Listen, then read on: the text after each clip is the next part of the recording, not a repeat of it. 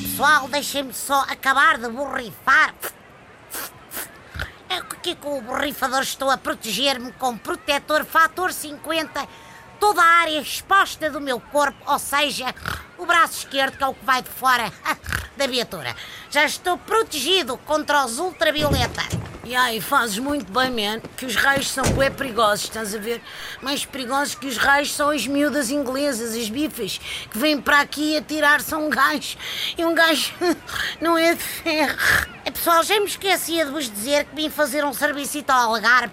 Dei a alta densidade de garotas britânicas de que este jovem fala.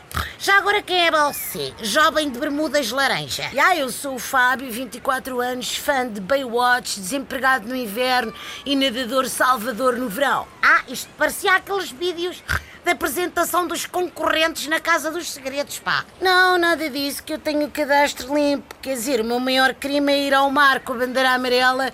É pá, mas só quando não estou de serviço, que eu não sou muito dada a loucuras. Pois olha, nem eu. A coisa mais arrojada que faço no verão é comer marisco em meses sem R.